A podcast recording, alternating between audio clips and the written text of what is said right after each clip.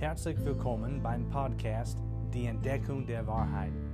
Es ist unser Anliegen, dass Menschen zur Ehre Gottes durch biblische Botschaften und Predigten die Wahrheit entdecken. Jesus sagt in Johannes 14, Vers 6, Ich bin der Weg und die Wahrheit und das Leben. Weiterhin legt Johannes 17, Vers 17 offen, dass Gottes Wort Wahrheit ist. Lasst uns jetzt gemeinsam die Wahrheit entdecken anhand von der Bibel.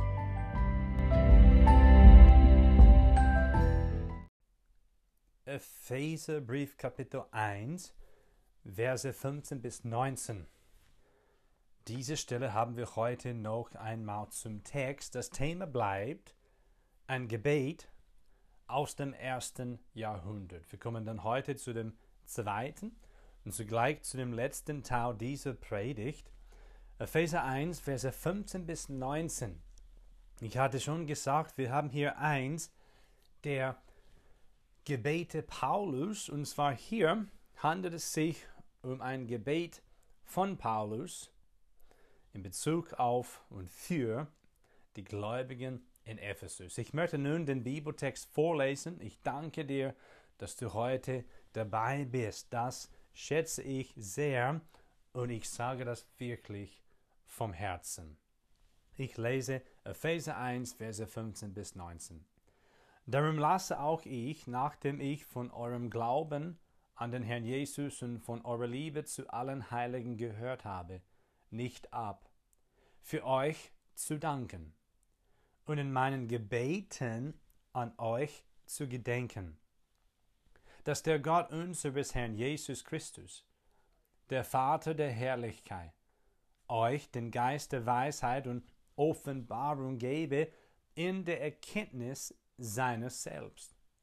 Erleuchtete Augen eures Verständnisses, damit ihr wisst, was die Hoffnung seiner Berufung und was der Reichtum der Herrlichkeit seines Erbes in den Heiligen ist was auch die überwältigende Größe seiner Kraftwirkung an uns ist, die wir glauben, gemäß der Wirksamkeit der Macht seiner Stärke. Wir haben hier ein Gebet des Apostels Paulus. Es gibt drei Grundzüge in diesem Gebet und diese drei betrachten wir heute. Erstens die Hoffnung der Berufung Gottes zu wissen. Zweitens, den Reichtum der Herrlichkeit des Erbes Gottes in den Heiligen zu wissen. Drittens, die überwältigende Größe der Kraftwirkung Gottes an uns Gläubigen zu wissen. Bevor wir aber weitergehen, müssen wir Folgendes verstehen. Das alles zu wissen ist mit Erleuchtung verbunden. In Versen 17 und 18 ist es ganz klar, wir Gläubigen, sie hatten es damals und wir Gläubigen heute haben es nötig, vom Geist Gottes erleuchtet zu werden. Wie fängt Vers Nummer 18 an? Erleuchtete Augen eures Verständnisses. Erleuchtete Augen eures Verständnisses, also die Augen des Verständnisses des Gläubigen. Und diese Augen sollten erleuchtete Augen werden. Erleuchtung bedeutet, dass der Geist Gottes den Gläubigen befähigt, Gottes geschriebenes Wort zu verstehen. Erleuchtung meint das Werk des Heiligen Geistes, wobei er den Gläubigen das Verständnis für die Schrift, für die Heilige Schrift, für das Wort Gottes öffnet. 1. Korinther 2 zum Beispiel, Verse 10 bis 13. Das heißt, wir dürfen durch den Geist Gottes die Wahrheit Gottes verstehen, das geschriebene Wort Gottes verstehen. Von außen handelt es sich um das göttliche Lehrbuch, nämlich das Wort Gottes. Von innen handelt es sich um den geistlichen Lehrer, nämlich den Heiligen Geist. Da kann man 1. Korinther 2, Verse 10 bis 13 und 1. Johannes 2, Verse 20 und 21 vergleichen. Der Heilige Geist lehrt den Gläubigen anhand von dem geschriebenen Wort Gottes. Mein Bruder, also im Fleisch, also das ist auch ein Bruder im Herrn, aber mein Bruder hat mir mal gesagt, ein ernstes Gebet der Puritaner war, Zitat, Herr, schenk uns mehr Erleuchtung. Zitat Ende. Es wäre nicht schlecht, wenn wir heutige Gläubigen auch so beten.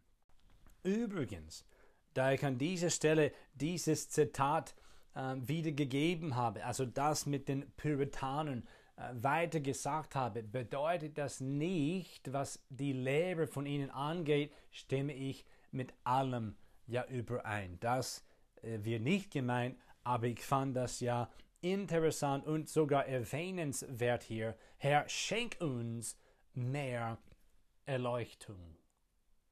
So, wir kommen gerade zu dem ersten Grundzug, nämlich die Hoffnung der Berufung Gottes zu wissen. Vers Nummer 18 sagt, damit ihr wisst, was die Hoffnung seiner Berufung ist.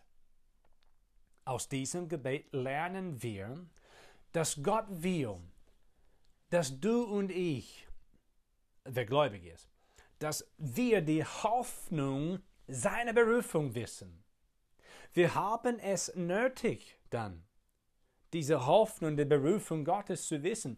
Paulus hat bezüglich der Gemeinde in Ephesus dafür gebetet und das benötigen wir auch. Es ist bemerkenswert, dass dieses Wort Hoffnung noch zweimal, also zwei weitere Male im Brief vorkommt. Erstens ersehen wir es aus Kapitel 2, Versen 11 und 12. Also aus nächstes sehen wir das erstens hier.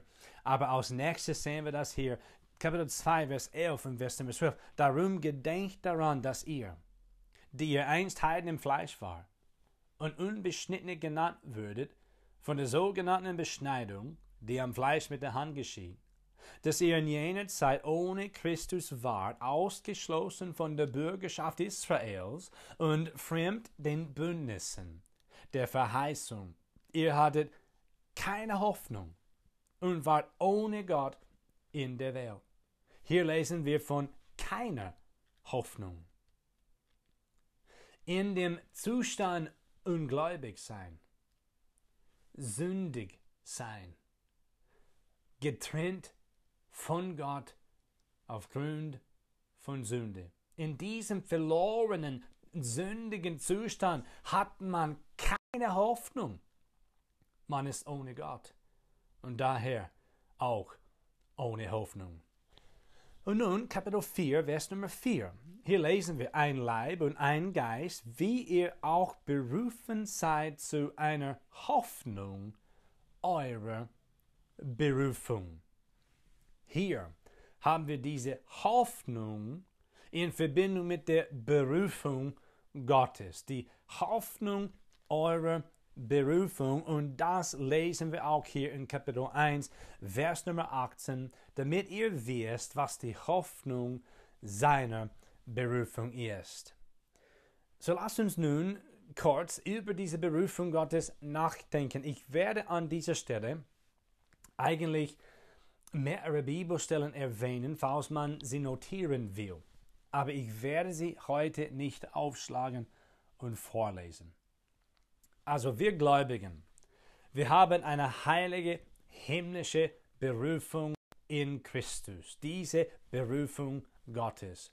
Gott ruft Menschen zu sich und lädt sie dazu ein, zum Herrn Jesus im Glauben zu kommen.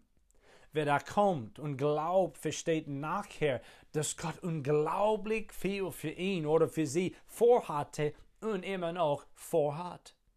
Gottes Berufung ist sein Werk. Römer 8, 28 bis 30 zeigen uns das. Vergleichen kann man 1. Korinther 1, Verse 17 bis 30 und 1. Petrus 5, Vers Nummer 10. Gottes Berufung ist sein Werk, bei dem er Sünde zur Buße und zum Glauben an den Herrn Jesus ruft. Lukas 5, Vers 32, Apostelgeschichte 20, Vers 21 und 2. Thessaloniker 2, 13 und 14 zeigen uns, dass Gott ruft zur Buße und zum Glauben an den Herrn Jesus. Und Gott tut das. Er ruft sie dann in die Gemeinschaft Jesu Christi zum ewigen Leben. 1. Korinther 1, Vers 9, 1. Timotheus 6, Vers 12 und dazu ruft er zu seinem Reich und Herrlichkeit. 1. Thessaloniker 2, Verse 11 bis 13. So Gottes Berufung ist sein Werk, bei dem er Sünder zur Buße und zum Glauben an den Herrn Jesus ruft und sie in die Gemeinschaft Jesu Christi ruft, zum ewigen Leben und zu seinem Reich und Herrlichkeit. Das Werk seiner Berufung tut Gott durch seine eigene Gnade und das Evangelium. Galater 1, Vers Nummer 6 und 15. 2. Thessaloniker 2, Vers 13 und 14 und 1. Petrus 5, Vers Nummer 10. Weiterhin hat Gott uns Gläubigen aus der Finsternis zu seinem wunderbaren Licht berufen. 1. Petrus 2, Verse 7 bis 9. Nun lese ich ein paar Bibelstellen vor. 1. Petrus 2, Vers 9 steht da, ihr aber seid ein auserwähltes Geschlecht, ein königliches Priestertum, ein heiliges Volk, ein Volk des Eigentums, damit ihr die Tugenden dessen verkündet, der euch aus der Finsternis berufen hat zu seinem wunderbaren Licht. 1. Petrus 5, Vers 10 vergleichen wir. Es steht da, der Gott aller Gnade aber, der uns berufen hat, zu seiner ewigen Herrlichkeit in Christus Jesus. Er selbst möge euch, nachdem ihr eine kurze Zeit gelitten habt, völlig zubereiten, festigen, stärken, gründen. Es ist klar aus der Schrift, dass die Berufung Gottes unsere Errettung betrifft. Seine Berufung ist in aller Wirklichkeit eine Berufung zu sich selbst und schli also zu Gott meine ich, und schließt seine Zwecke für uns von der Errettung bis zur Verherrlichung mit dem Herrn Jesus Christus mit ein. Nun kommen wir zu der Hoffnung seiner Berufung, wovon es in Vers Nummer 18 die Rede ist. Sehr oft weist uns das Wort Hoffnung, wo es im Neuen Testament vorkommt, auf die Zukunft hin. Wie hier und in Römer 8, Vers 18 bis 30 und 1. Petrus 1, Verse 3 bis 9. Diese Hoffnung haben Gläubigen dank dem Herrn und seiner Berufung. Sie ist doch die Hoffnung seiner Berufung. Was ist denn diese Hoffnung? Im biblischen Sinne bedeutet Hoffnung buchstäblich die zuversichtliche Erwartung und tiefe Überzeugung. Ja, biblische Hoffnung heißt die gegenwärtige, zuversichtliche Erwartung der zukünftigen Ausführung der Verheißungen Gottes.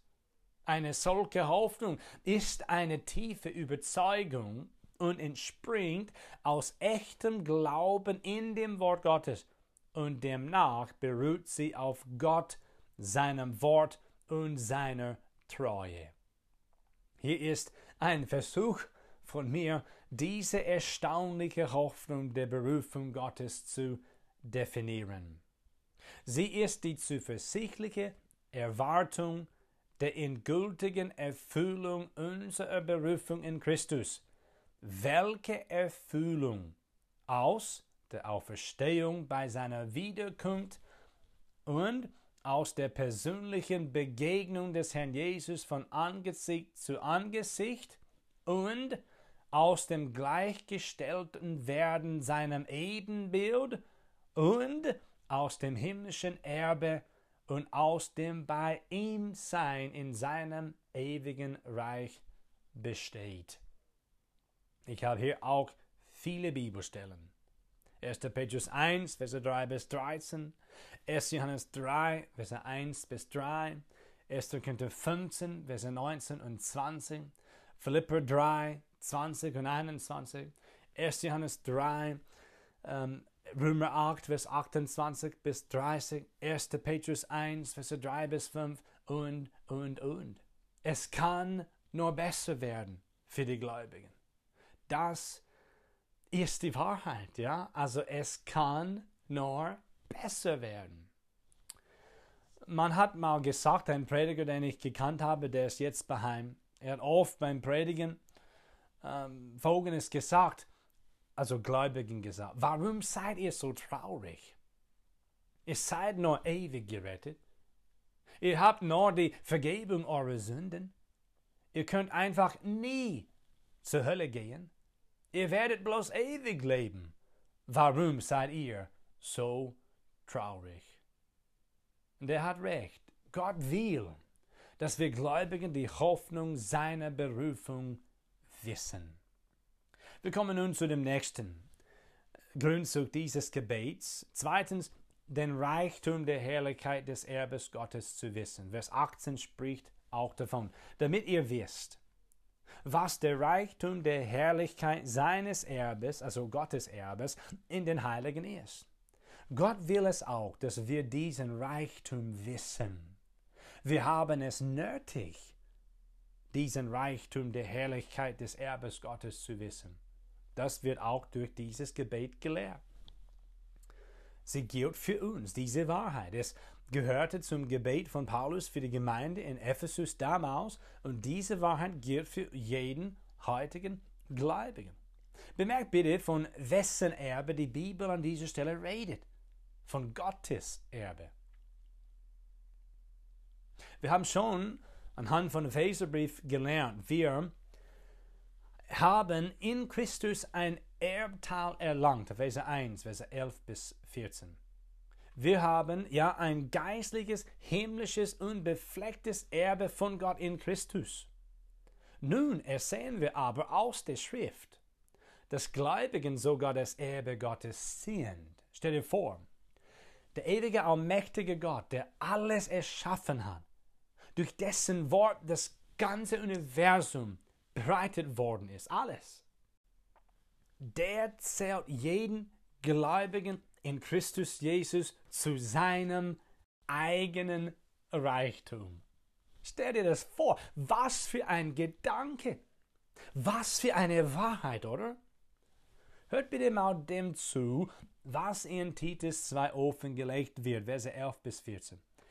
Denn die Gnade Gottes ist erschienen, die heilbringend ist für alle Menschen.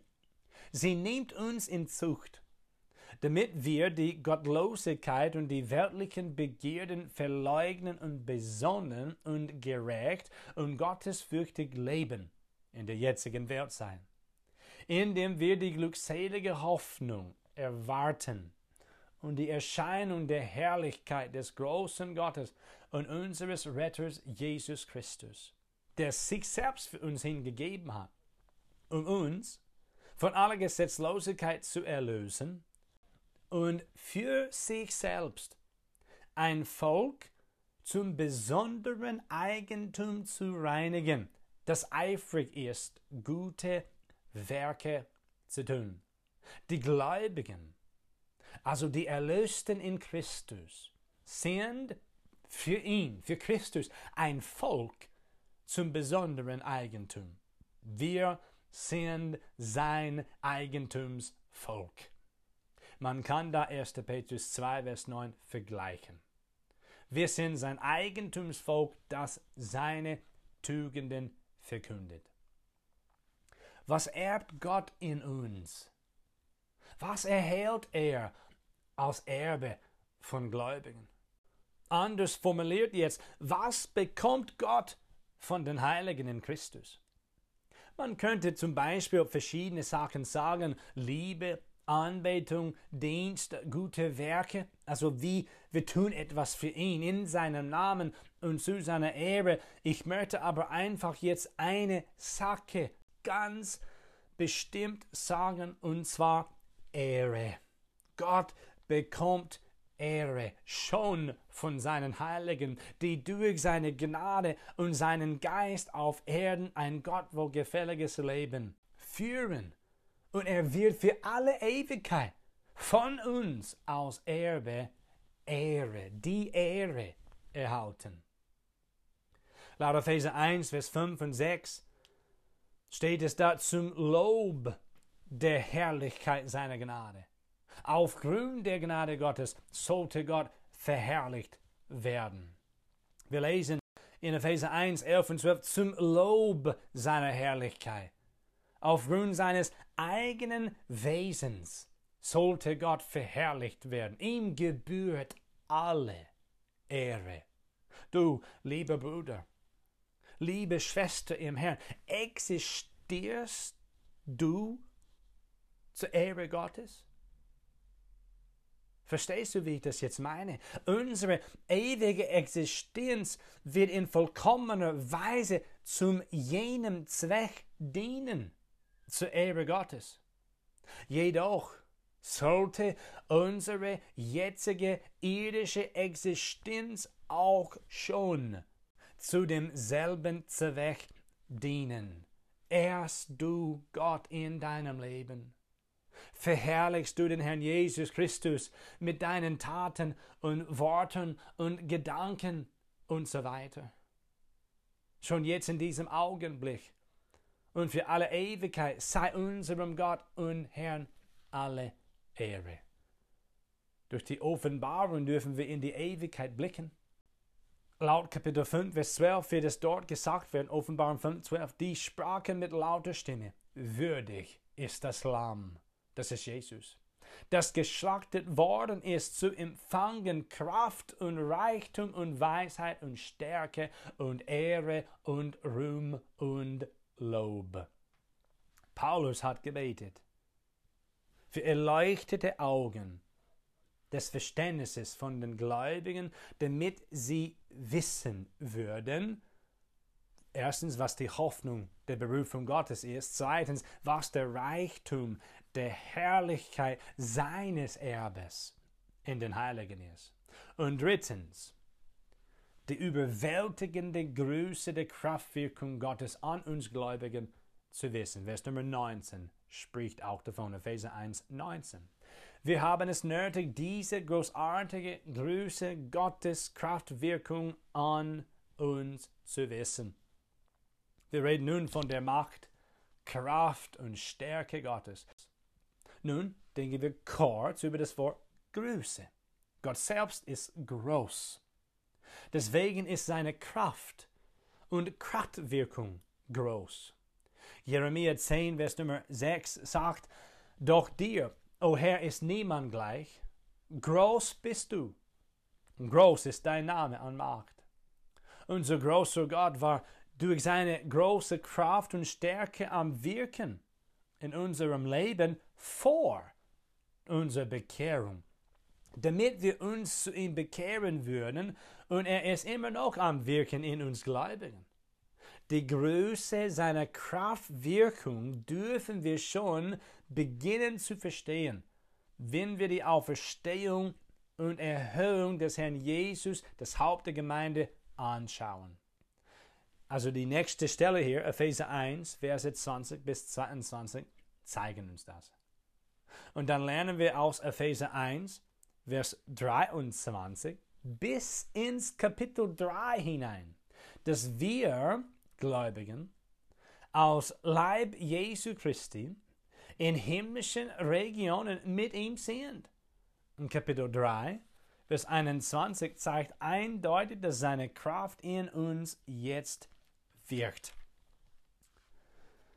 Vers 20 und 21, Kapitel 3. Dem aber, der weit über die Maßen mehr zu tun vermag, als wir bitten oder verstehen, gemäß der Kraft, die in uns wirkt. Ihm sei die Ehre in der Gemeinde in Christus Jesus, auf alle Geschlechter der Ewigkeit, der Ewigkeiten. Amen. Darüber hinaus erklären uns Kapitel 4, 5 und 6, wie Gottes Kraft sich auf uns im Alltag auswirkt. Zu wissen, diese überwältigende Größe der Kraftwirkung Gottes an uns Gläubigen. Zum Schluss komme ich jetzt. Wir haben gelernt, dass Gott sich wünscht, dass wir Gläubigen wirklich verstehen, wie viel wir in Christus haben, was Gott für uns vorhat und wie groß seine Kraft ist. Meine geliebten Glaubensgeschwister, lasst uns, die wir heute im 21. Jahrhundert leben, das Gebet aus dem ersten Jahrhundert zu unserem eigenen Gebet machen. Das habe ich mal gemacht. Es war schön.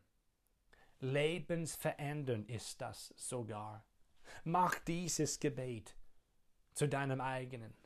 Lasst uns als Glieder des Leibes Jesu Christi in diese Welt hinausgehen, um ihn dienen gemäß der Kraft Gottes, die in uns wirkt.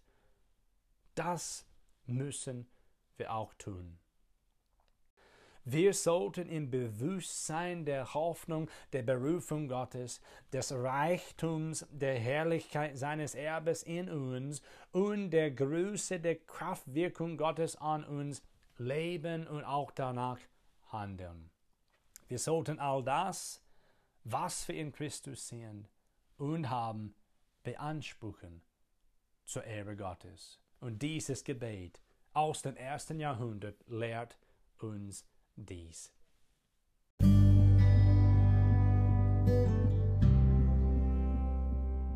Herzlichen Dank, dass du heute dabei warst. Wenn du Fragen hast, lass uns von dir hören. Kontaktinfos findest du in der Beschreibung des Podcasts. Schönen Tag noch und bis zum nächsten Mal bei der Entdeckung der Wahrheit.